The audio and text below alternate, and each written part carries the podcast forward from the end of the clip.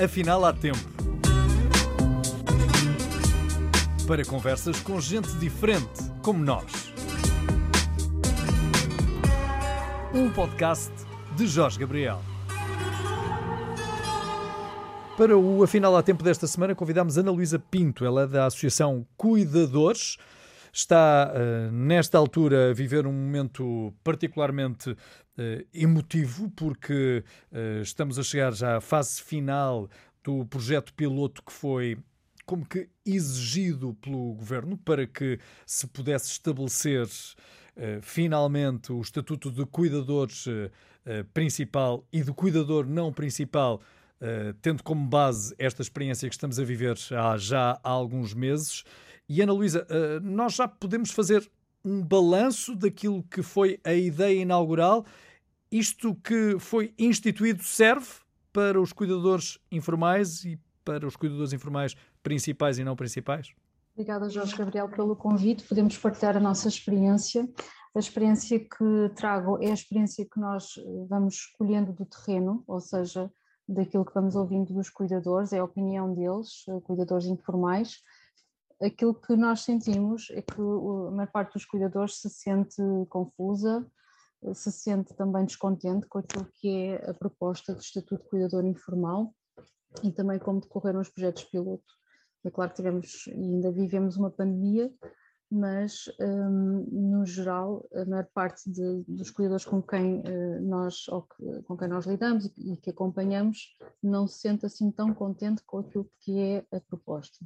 E porque uh, não conhece a proposta, porque não sabe como acorrer a ela, porque a proposta não responde às suas necessidades? Sim, por, por, por todos esses itens que refere. Primeiro, uh, pela, pelo alcance que foi bastante curto para aquilo que, que deveria ser para um estatuto, ou seja, muitos cuidadores não conhecem o estatuto, não conhecem porque, primeiro, não se identificam ainda com esta palavra de cuidador informal, portanto, é preciso também chegar à, à palavra ou à expressão correta, uh, não se identificam como tal e depois uh, também não percebem uh, o que é isto do estatuto e como é que ele se processa. Portanto, a parte de alcance foi a quem, a informação acerca do mesmo também, e o próprio processo tornou-se muito burocrático, ainda que com algumas simplificações que foram úteis, mas mesmo assim os cuidadores continuam a sentir-se confusos porque não percebem muito bem como, como se devem fazer o reconhecimento e se sim, como fazer. Então, afinal de contas, o que é um cuidador informal? A definição que nós utilizamos é um bocadinho diferente daquela que vem na lei. A definição que a Associação Cuidadores uh, utilizou desde o início e que foi validando no terreno, como digo, uh, desde então, há cinco anos que estamos, estamos no Porto, é a definição de, uh, vamos dizer assim, da pessoa cuidadora, a pessoa cuidadora é a pessoa que cuida de um familiar com dependência, por motivos de doença, deficiência, incapacidade ou outra condição que o obriga a necessitar de cuidados de outra pessoa, mas esta pessoa que cuida é uma pessoa que cuida fora de um quadro uh, profissional ou formal. E aqui entram pessoas não só familiares, mas também e muitos vizinhos e amigos. Daí a minha pergunta: bom, se é apenas um familiar, o que é que fazemos a todos os outros que tomam conta de terceiros uh, com quem não têm uma ligação uh, de sangue, uh, tida como tal? Segundo o Estatuto, infelizmente ficam de fora. Portanto, não são contemplados no Estatuto porque aqui existem outras definições, o cuidador informal principal, que vive na, tanto na mesma habitação da pessoa cuidada e que tem uma relação de parentesco definida com essa pessoa. Portanto, à partida, esta, este cuidador, ou esta definição de cuidador exclui muitos cuidadores uh, efetivos, que, que, são esses vizinhos, amigos, pessoas que não têm relação de parentesco, mas que têm uma relação emocional, afetiva muito forte. E quantos são os cuidadores informais, tendo uma base que é uma base quase empírica, porque não há números concretos. Ainda tivemos um censo há relativamente pouco tempo e provavelmente a pergunta nem sequer foi colocada. Correto. Infelizmente perdemos a oportunidade uh, diria, que, vi, que viria em, em, em, ótimo momento de percebermos exatamente quantos somos, quantos cuidadores informais é que existem em Portugal. Infelizmente perdemos essa oportunidade, nós tentámos, enquanto associação, fazê-lo uh, oportunamente, há quatro anos, cerca de quatro, cinco anos, 2016, portanto um, tivemos realmente, ficámos decepcionados por não ver essa questão, mais ainda com uma proposta de perguntas concretas para podermos uh, saber exatamente quem cuida, de quem cuida, quanto tempo e qual o motivo. Seria isto o, o bastante para termos uma fotografia do nosso país. O que temos neste momento são estimativas que apontam para 10% da população, mas eh, segundo aquilo que é nosso conhecimento empírico, será a partida mais. Mais de um milhão de portugueses tomam Exatamente, conta de traduzido. outros portugueses, é isso? Exatamente. Bom, uh, quais são os apoios uh, que hoje um cuidador informal tem? Ou quais podem ser, se hoje eu estivesse a ser uh, coberto pelo sistema de segurança social? É pelo sistema de segurança social que um cuidador informal pode receber algum apoio? Sim, eh, mas, e nós somos caso disso, felizmente já, já existem apoios, serviços que ajudam os cuidadores informais, portanto já estão focados nos cuidadores informais, precisamente para tentar responder a algumas das muitas necessidades de quem cuida. E é o caso da Cuidadores. Cuidadores eh, começou e é ainda um projeto de empreendedorismo e inovação social que tem como objetivo um, disponibilizar serviços aos cuidadores para que possam minimizar o impacto negativo que é cuidar sem apoios, além de, das poucas um, prestações sociais associadas à pessoa com dependência, por exemplo. Olha, mas é uma associação privada, não? Sim. Sem apoios estatais, certo? Neste momento estamos a ter apoio hum, de, de, um programa que é o Pastorias para o Impacto, que é promovido uh, pelo Portugal Inovação Social, pela ISI, Portugal Inovação Social, e tem sim com participação também estatal. Mas não, não só, existem investidores sociais, existe também apoios europeus e do governo português. Portanto, também há aqui uma componente uh, do, do, próprio governo. Ou oh, Ana, para que vocês existam, mas uh, para que vocês consigam em parte, com participar com as necessidades dos cuidadores, estando, acredito eu, longe de corresponder com as verdadeiras necessidades, não é? Sim, sem dúvida. Referia-me a nós, a nós, prestadores também de serviços. Agora, o cuidador em si, eh, de facto, não tem, e é por isso que este estatuto eh, pode e deve ser eh, a, a ferramenta, diria, para que o cuidador pudesse ser reconhecido e que pudesse ter os apoios necessários. Porque apenas 30 conselhos no país tiveram uh, este projeto piloto. Uhum, sim, durante um tempo, sim, exatamente. E, sim. E quantas pessoas é que ficaram, quantas pessoas é que ficaram um, com este estatuto reconhecido? O, o número foi muito aquém, uh, Jorge Gabriel, foi muito aquém. Ainda agora uh, tivemos um encontro eh, da Cuidadores, em que falámos nisso, trouxemos especialistas que nos mostraram, em termos de reconhecimento, ronda os 5 mil, 5 mil reconhecimentos. Portanto, é um número muito baixo, considerando desde que nós há pouco falávamos de estimativa de cuidadores informais à volta do milhão. Bom, mas mais candidaturas houve do que aquelas que foram reconhecidas, não é? Sim, exatamente.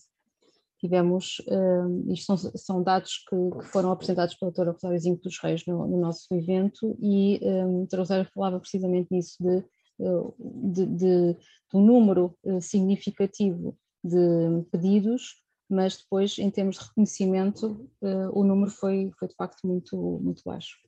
E em média, quanto é que os cuidadores passaram a receber? Aqueles que eh, viram reconhecido o seu estatuto de cuidador, de cuidador principal?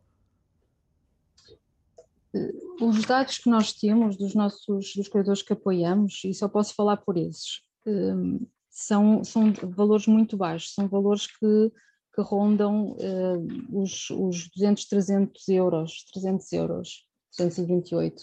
Portanto, de alguém então, que abandonou a sua vida profissional, que uhum. também terá alterado a sua vida pessoal, para se dedicar exclusivamente a alguém, é isso? Sim. Isso uh, aconteceu e aconteceu antes da pandemia e foi agravado pela pandemia, pessoas que tiveram mesmo de deixar de trabalhar para cuidar e uh, o que, através deste apoio apenas têm um, lá, este apoio também vem, vem uh, responder mais a uma questão de, de, recursos, de carência de recursos, do que propriamente o reconhecimento do cuidador enquanto prestador de cuidados informais. Isso além do valor ser, ser realmente baixo, também o que, o, o que os cuidadores referem é que não, não revêem nesse valor um reconhecimento nos cuidados. Vem como um apoio a uma situação de carência económica. E isso parece, parece pode passar despercebido, mas, mas contém algo interessante de fundo que poderíamos pensar um bocadinho mais. Bom, estão com certeza a aguardar os eh, resultados destes projetos piloto para saber exatamente aquilo que se vai propor de seguida, mas o que uh, questionava era sobre uh, o quanto custará para o Estado uh, a envolvência do Estado direta com quem recebe cuidados. Ou seja, se de repente deixassem de existir cuidadores informais, quanto é que isto não custaria ao Estado? Também fazem alguma ideia? sim, existem, existem dados, eh, eu não tenho aqui comigo neste momento, mas existem sim já uma, uma previsão de, do custo eh, relativamente aos cuidados que deviam ser prestados pelo Estado e são neste momento prestados por familiares ou outros cuidadores.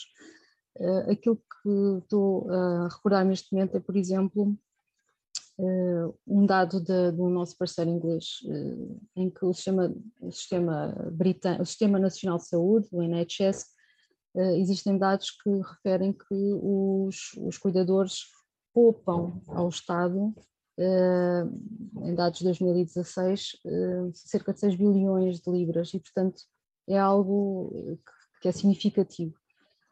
Mais uma vez, nós aqui não temos ainda reconhecido os cuidadores. Portanto, se, começando por, por esta questão, como é que nós sabemos exatamente quantos somos e o que fazemos para poder então quantificar com mais rigor? Portanto, há uma questão que é de encontrar, alcançar cuidadores escondidos, entre aspas. Portanto, que estão na sua rotina e que não são tão visíveis. Portanto, é preciso fazer um trabalho aí e estamos convencidos que, começando por identificar bem o problema, conseguimos sim depois pensar em soluções eh, ad hoc que sejam realmente adaptadas às necessidades reais. Ana, uh, os cuidadores informais sempre existiram. Eu julgo que sim. todos nós devemos ter no, na nossa família alguém que tomou conta, principalmente na velhice, de alguém que ia atingir uma determinada idade. E isso passou a ser intrínseco, passou a ser levado quase como que uma consequência natural da existência humana, ou da existência humana face à nossa sociedade. Quando é que há um verdadeiro, qual é o momento em que há um verdadeiro despertar para esta, eh, esta necessidade de dar a quem cuida a dignidade que essa pessoa necessita? Porque nós não nos podemos esquecer que para cuidar de alguém tem que existir um cuidador e que esse cuidador também é gente. Uma excelente pergunta, Jorge Gabriel. Hum, talvez a partir do momento, não é fácil definir, não é fácil, mas a partir do momento em que hum, a, a nossa vida, a vida do cuidador, se altera ao ponto de criar um impacto negativo. Não sei se me faço entender. Ou seja, hum, é, é bom cuidar, eh, retira-se imenso do cuidar, e isso poderia ser uma outra história, uh, outra conversa, mas a partir do momento em que o, todo esta, esta, este serviço uh, começa a criar impacto negativo na saúde e no bem-estar de quem cuida, não só uh, prejudica esta pessoa cuidadora, como prejudica também a pessoa que é cuidada. E, portanto, pode e deve continuar este, este cuidado, um, até da forma como nós o conhecemos, mas não pode ser só, não se, na nossa opinião, para aquilo que vemos, não, não deve ser integrado de qualquer forma, deve ser integrado com um acompanhamento, com um apoio a vários níveis e que permita de facto que este momento ou esta, esta prestação de cuidados mais curta ou mais eh, prolongada possa ser feita como uma experiência digna para ambos e de crescimento e de, de relação entre, entre eles e, e, e naquele anel eh, familiar circundante quando existe. Portanto, deve ser mesmo dignificada este, este, esta atividade, esta dedicação, esta abnegação às vezes, de uma forma que possa ser feita realmente com muito gosto, com muito carinho, mas com os, com os apoios devidos também. Ora, nós ouvimos um testemunho nessa conferência que fazia referência há pouco de alguém que teve que tomar conta do seu filho e só abordo este, eh, este exemplo em particular porque ele foi público naquela, uh, naquele encontro onde também estive, onde também estive presente. Consegue contar-nos a história brevemente daquela mãe? Uh, sim, portanto, o testemunho foi de uma, de uma cuidadora, sim, de, de um filho com, um, naquele caso, portanto, com uma, uma situação de autismo, uh, e e, e não só, e, e, tinha outras, outras um, agravantes do, do, estado de saúde. Pronto, e, a, e, esta pessoa foi de facto uma pessoa que, para já, que nós admiramos imenso, porque totalmente dedicada ao filho, ela tenta apo procurar apoios, mas também lá está a responder a estes projetos piloto de um conselho aqui próximo, hum, para poder ter esse apoio e conseguir levar uma vida mais, mais hum, pacificada, é? mais, mais digna também. Portanto, ela um, é uma das pessoas que pode ser um, um, uma, uma amostra representativa, mais ou menos representativa, vá, mas que pode lembrar casos de outras pessoas, principalmente nestes casos que são de filhos com uma dependência profunda e que requerem cuidados 24 sobre 7 e esta pessoa teve que deixar de trabalhar para se dedicar uh, ao filho e a única possibilidade de, de, de, de rendimento familiar vem do, do marido e pai.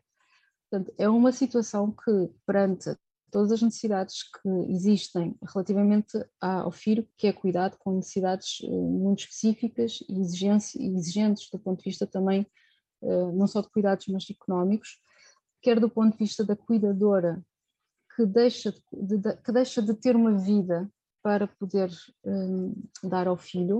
Uh, esta senhora também uh, reclamava, lembro-me, de ter alguma prioridade nos cuidados médicos porque ela não o sentia cada vez que se deslocava a um hospital e era algo que ela também procurava ter.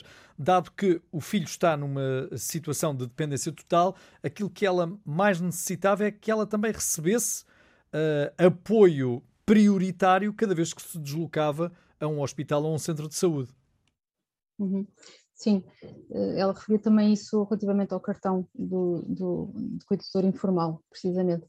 Sim, eh, isso é um, um dos, uma das ações que muitos esperam. Muitos cuidadores eh, gostariam de ver concretizada essa prioridade. Prioridade no acesso e depois também na, numa alta. É algo que também nos, nos referem, sem dúvida. Ana, falemos um bocadinho da associação então, da Associação Cuidadores. Eh, é uma associação recente, se olharmos para, para outras associações Sim. que prestam serviço ao próximo uh, no nosso país. Esta associação surge porquê? Surge com uma experiência pessoal minha e do meu marido, e, e neste caso a apoiar uh, a, a, minha sogra, que cuidava uh, da mãe até aos seus apenas 104 anos e portanto eh, foi, foi isso. Nós começámos a notar que a pessoa que cuidava estava bem pior do que a pessoa eh, cuidada, a pessoa cuidada já não podia ter mais apoio e durante muitos anos sempre se fez tudo para que estivesse bem. Eh, no caso da pessoa cuidadora, não víamos nada ou muito pouco, tudo aquilo que conseguimos acionámos em termos de apoios, mas mesmo assim continuava, a não perceber porque é que não há apoios para quem cuida. Então pronto, foi isso, eh, foi o nosso call to action, eh, vamos lá fazer qualquer coisa e, e o, o, nosso pouco é isto, é, é, colocar este pouco, mas muitos poucos juntos fazem qualquer coisa e é isso que nós estamos a fazer desde 2016, como disse. Começámos com, com este projeto, eh, também fomos, fomos buscar as melhores práticas e por isso temos uma parceria com um, um parceiro britânico com mais de 40 anos de experiência e, portanto, focado no cuidador uh, há muito tempo e com muitos serviços bem complexos, bem mais do que os nossos. E, portanto, uh, foi, foi de facto importante ter alguém que vai à frente e que nos mostre possibilidades, trazer para cá, para Portugal, aquilo que se faz bem lá fora, aprender com, com as lições também, com os erros. E, e pronto, e desde então que estamos no Porto a executar um conjunto de serviços direcionados aos cuidadores e uh, também outros fora do Porto. Ana, que cuidados são esses? Que serviços são esses que vocês prestam?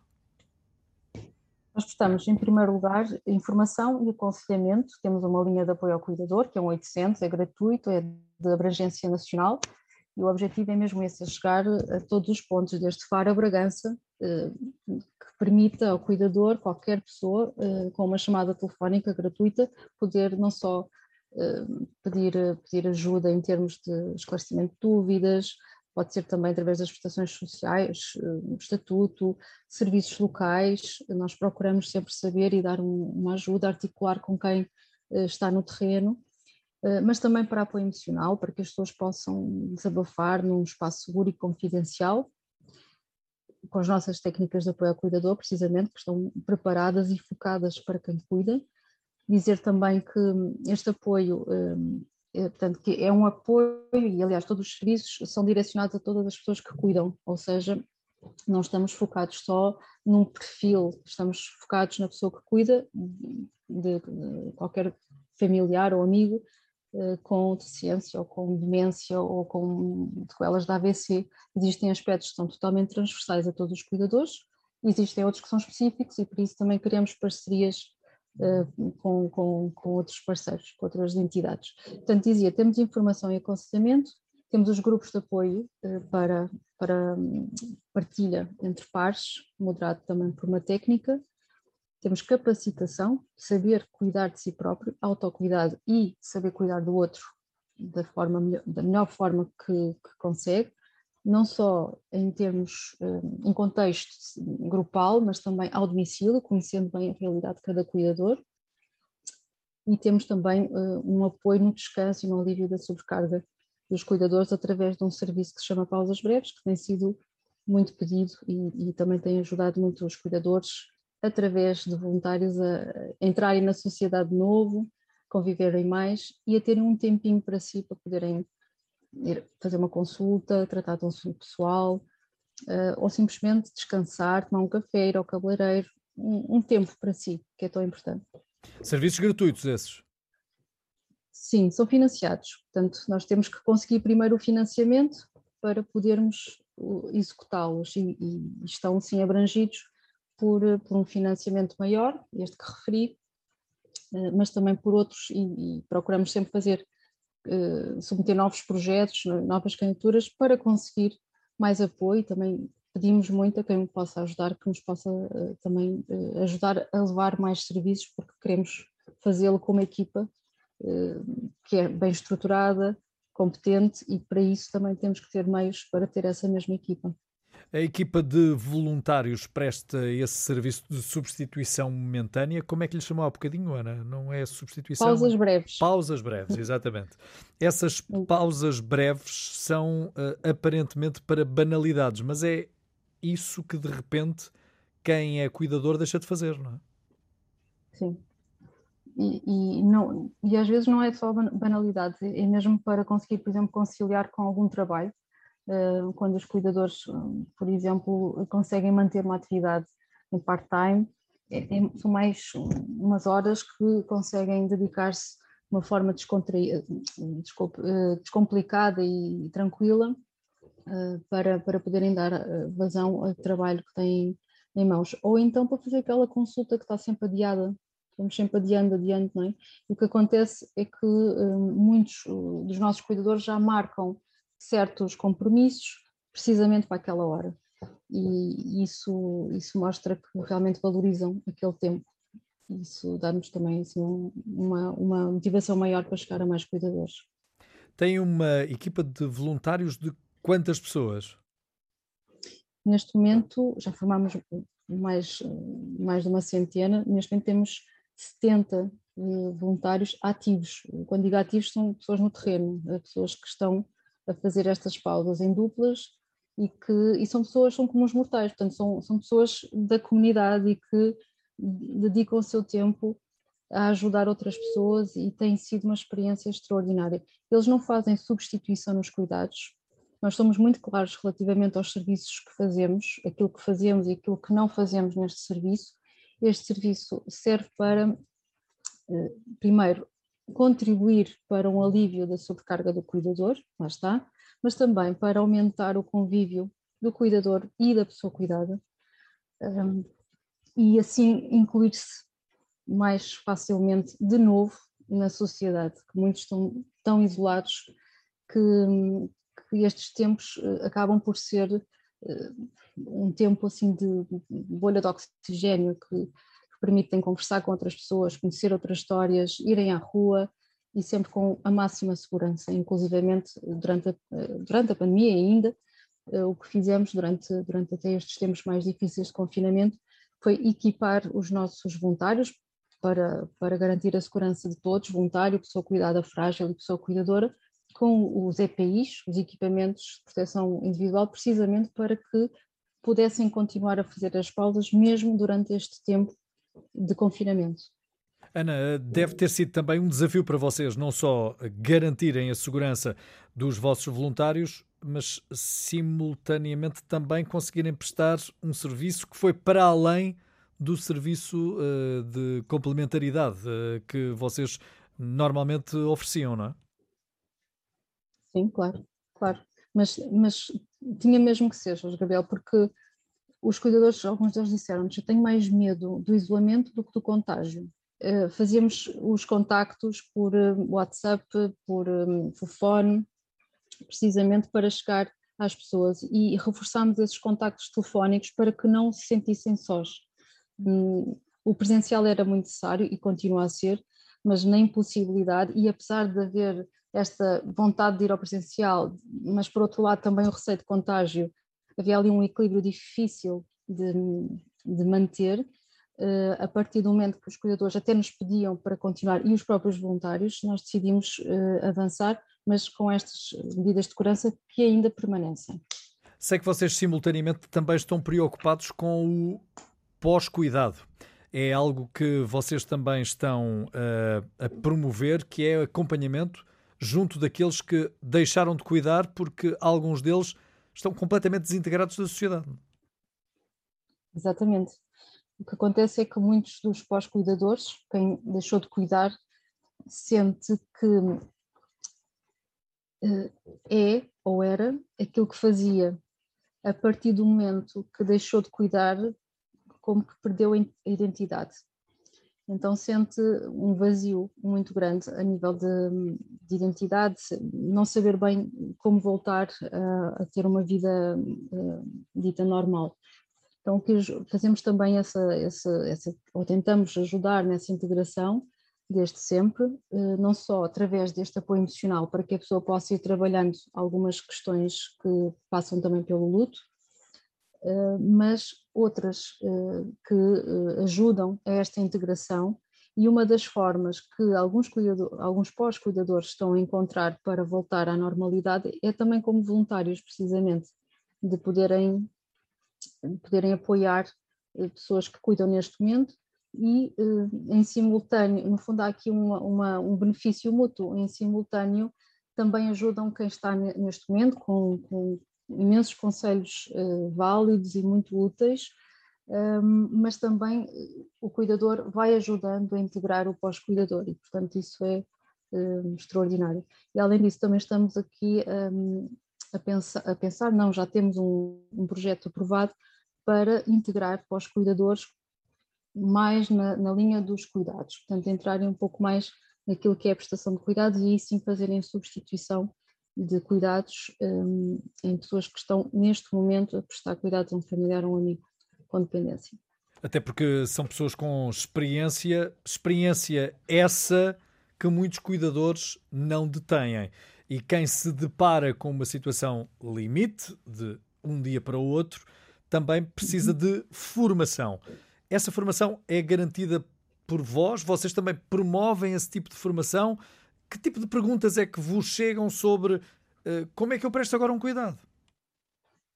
Sim, também fazemos ações de capacitação, como disse, em formato grupal, em grupo, em contexto de sala, mas também nos domicílios. E um, e as perguntas são muito, primeiro, da observação, perceber, por exemplo, no caso de, de ter a, a, a, enfermeira a explicar como se faz uma transferência da cama para o cadeirão, como se faz, como se apoia na alimentação ou a minimização de, de quedas. Há uma, há, é uma, uma ação até bastante participada, porque lá está, as pessoas têm tanta experiência no fundo trazem elas próprias não só dúvidas, mas até sugestões que muitas vezes são incorporadas na própria formação e outros cuidadores eh, seguem essas possibilidades. E, portanto, aquilo que, que fazem é isso mesmo, é de observar, confrontar com aquilo que fazem, muitas vezes também surge uh, eh, um, a expressão de andei a fazer isto mal toda a minha vida, e de facto esta dor nas costas agora tem razão de ser, Uh, mas, mas, mas por outros também existe este, este, este exemplo de quem se adaptou e foi engenhoso e conseguiu encontrar aqui uma solução que resultou.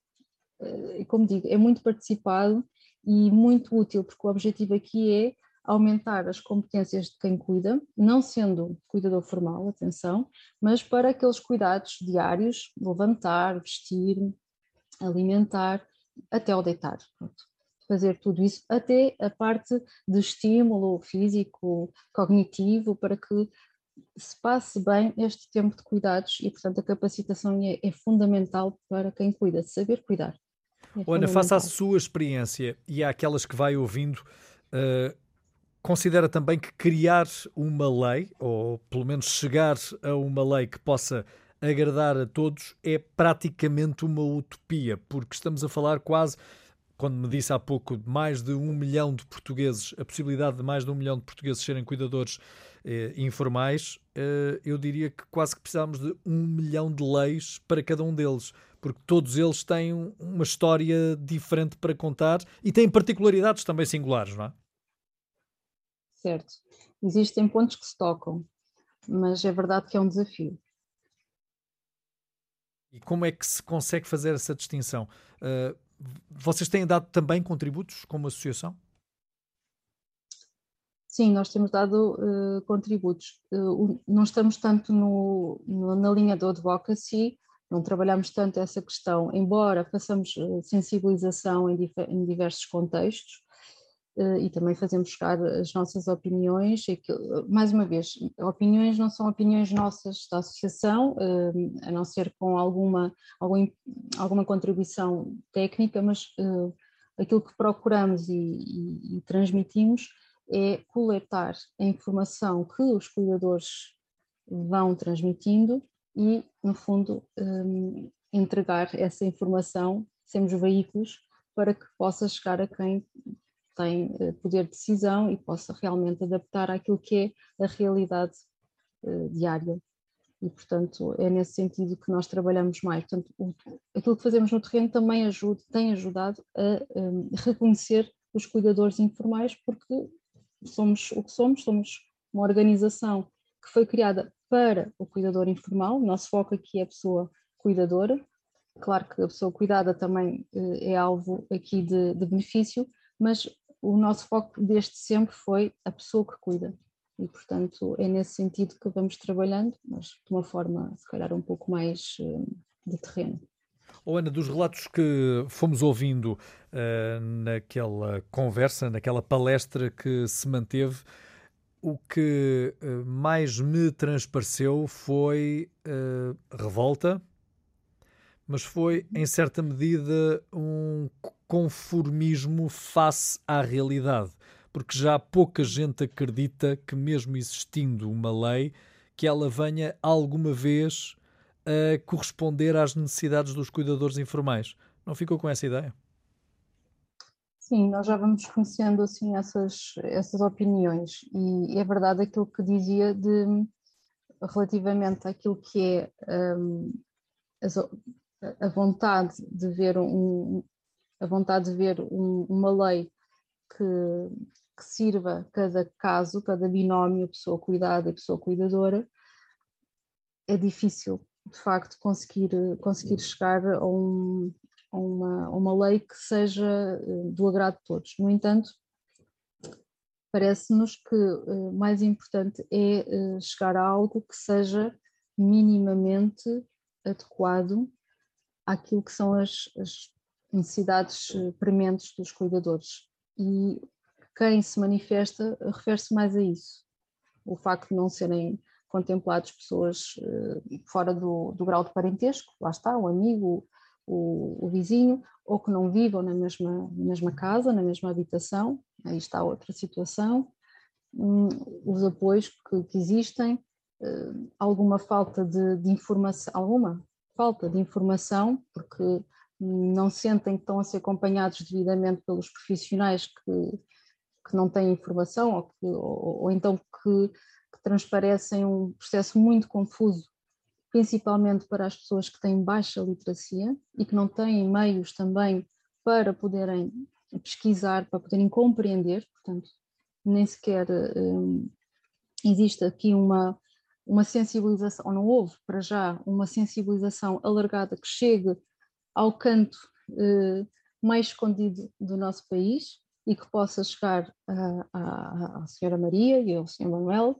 explicar exatamente o que é isto, ah, mas por outro lado também existem aspectos que parecem que vão num bom caminho, mas ainda não estão totalmente consolidados. Portanto, os cuidadores referem muitas vezes que, em termos de medidas de apoio, existem até medidas que fazem sentido, por exemplo, o apoio emocional, o apoio psicológico, mas na realidade ainda não veem esse apoio a ser concretizado. E é, é, é isso que nos referimos. E é isso que provavelmente estará a fazer falta para que algumas pessoas se sintam protegidas.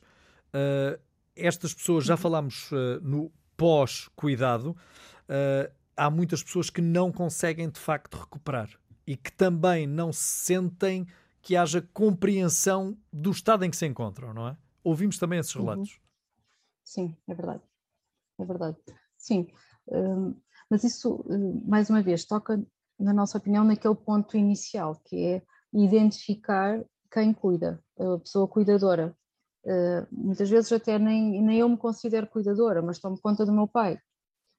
É uma questão também da forma como, como falamos, e isto tem, tem, tem muitos anos, uh, e portanto, de repente, chegamos aqui e dizemos: Estou cuidador informal. Não é fácil, esta palavra informal, o que é que significa? Eh, para uma pessoa que não está, que não tem tanta literacia, é difícil compreender o que isto significa. Portanto, não se identifica também com essa expressão. E aí nós temos que ser mais criativos para podermos chegar a todas as pessoas e compreender as realidades de todas as pessoas e utilizar as expressões que possam ser mais adequadas para que todos compreendam e possam tomar decisões informadas, consigam perceber o que é eh, uma determinada orientação e poder então segui-la ou não, mas de uma forma informada. Como, por exemplo, uh, terem de saber se são cuidadores principais ou cuidadores não principais, quando aquilo que as uhum. pessoas única e exclusivamente se sentem é cuidadores. Façamos essa distinção, por favor, Ana. O que é um cuidador uhum. informal principal e o que é um cuidador informal não principal porque nós ouvimos as designações e depois não sabemos o que é que elas querem dizer. Sim, exatamente. Hum, isso também é um ponto que muitas vezes nos falam, que é, hum, mas eu sou cuidador principal ou, ou sou não principal? E, e, o que é que nós, nós sabemos? Portanto, um cuidador hum, informal é aquele que, para já, segundo a lei, é? que é adulto, o principal é aquele que vive na mesma habitação, tem este, este grau de parentesco e que não exerce qualquer atividade remunerada ou outro tipo de atividade. E, portanto, é uma pessoa um, que, que tem um perfil muito específico. Uma pessoa que é cuidadora não principal, aí sim pode ter uma atividade profissional complementar e faz aí a diferença. O que é que se nota? É que as pessoas, os cuidadores, muitas vezes referem que não se identificam e há situações, e até no encontro Cuidas 21 que tivemos, falaram nisso, o facto de trabalhar em part-time, mas ser a única pessoa que está a cuidar e, portanto, para, eh, ou segundo este, este, este crivo, é uma, uma, cuidadora, uma cuidadora informal não eh, principal, porque tem uma atividade eh, profissional, no entanto, é a única pessoa que está a cuidar da mãe. E, e, são esses os casos, alguns dos casos, que quando descemos às particularidades encontramos e muitos dos cuidadores não se revêem bem na, na identificação que lhes é atribuída. Ana, o que é que está à espera que saia quando terminar, ou o que é que gostaria que saísse, melhor dizendo, agora que está a terminar este prazo para os projetos piloto? O que é que era necessário e imperioso fazer já, sabendo que uh, ter toda a gente a coberto uh, é, é quase impossível? Uhum. Eu penso que podemos e devemos começar sempre por uma maior sensibilização e trazer este tema cada vez mais para, hum, para, para o público, para chegar a mais cuidadores. É muito importante isso, chegarmos aos cuidadores e conhecer as necessidades reais dos cuidadores e estabelecer relações entre entidades para que possamos todos trabalhar de uma forma complementar e otimizada do ponto de vista também de recursos. Portanto, trabalhar a sensibilização, trabalhar a, a, informação simplificada e adaptada a cada contexto e depois estarmos em rede e trabalharmos todos, uns de uma forma, outros de outra, mas de uma forma complementar, é fundamental. Quem é que é um cuidador? Uh, de alguém que está doente, de alguém que tem uma incapacidade momentânea, uh, de alguém que deixou de trabalhar? Uh, como é que se pode formular uma designação ou um, a compreensão sobre a palavra cuidador informal? Nós utilizamos esta definição desde o início, eh, Jorge, que é esta definição de qualquer pessoa que cuida de outra com uma dependência, independentemente da natureza dessa dependência e do tempo de dependência, mas de uma forma não profissional ou formal. Como é que uh, quem nos vê, ouve, vos pode contactar e quais são os uh, serviços, resumidamente, que vocês conseguem prestar? pode contactar-nos através da nossa linha de apoio gratuita, que é a melhor forma, ou através que é qual a linha? É 800 242 252. E uh, o site vai abrir em breve. Entretanto, podem contactar-nos pela linha ou pelo geral arroba cuidadores.pt ou através do Facebook ou LinkedIn. Uh, no caso do Facebook é A Cuidadores, A da Associação A Cuidadores e, um, e que serviços é que temos? Resumidamente, então, informação e aconselhamento, um plano de apoio ao cuidador específico, grupos de apoio e partilha, ações de capacitação e pausas breves para descanso. Ana, muito obrigado. Uh, espero que na próxima conversa ou na próxima ocasião em que nos encontremos, que seja para louvarmos uma reformulação desta lei que percebemos para além de não chegar a todos os portugueses, tal como está, não serve sequer àqueles a quem chegou. Obrigado. Muito obrigada, Jorge Gabriel, em nosso nome. Muito obrigada mesmo. A entrevista na íntegra estará disponível no Spotify e no canal de YouTube Jorge Gabriel Oficial.